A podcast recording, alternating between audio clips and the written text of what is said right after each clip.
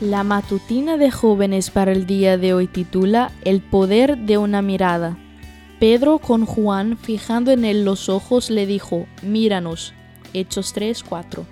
Había salido de casa medio dormida y el sol pegaba con fuerza. Caminaba con paso ligero porque estaba llegando tarde a una consulta. La vereda era angosta y delante de mí iba una mujer mayor caminando lentamente. Como no podía darme el lujo de seguir su ritmo, la pasé. Enseguida vi que de frente venía otra ancianita con paso más lento aún. Me crucé con ella y seguí de largo. Todavía estaba cerca cuando la escuché decir con tono de desesperación Estoy perdida. ¿Para dónde queda el sanatorio? Acababa de cruzarla y no me había dicho nada. Giré mi cabeza y vi que la pregunta estaba dirigida a la otra mujer que yo había dejado atrás. Me pregunté por qué esa mujer no me había molestado a mí y se había dirigido a quien venía más atrás. Me di cuenta que iba demasiado apurada y no estaba disponible para ayudarla.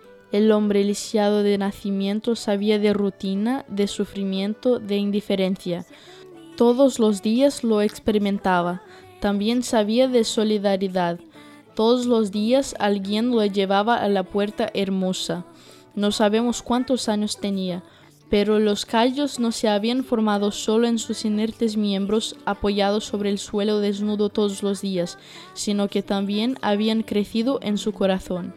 Estiraba su mano con ilusión un tanto resignada como símbolo de una esperanza que se estiraba limitada día a día, y al ver a Pedro y Juan, automáticamente estiró la mano una vez más.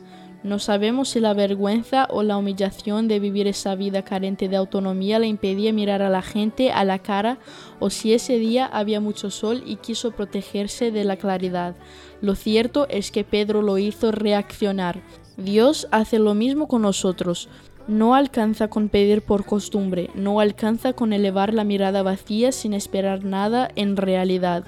Es necesario prestar atención, atender ese llamado que es una orden y salir de la rutina para tener ese encuentro que nos puede cambiar la vida. Míranos, dijo Pedro, mírame, dice Jesús.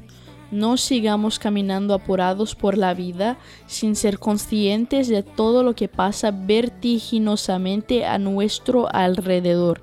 No sigamos sentados lamentándonos por lo que no tenemos, perdiendo oportunidades de encontrarnos con quien nos está llamando o dejando pasar la posibilidad de ayudar a alguien que lo necesita. Entonces caminaremos bien por primera vez. Esa fue la matutina de jóvenes para el día de hoy desde Bilbao.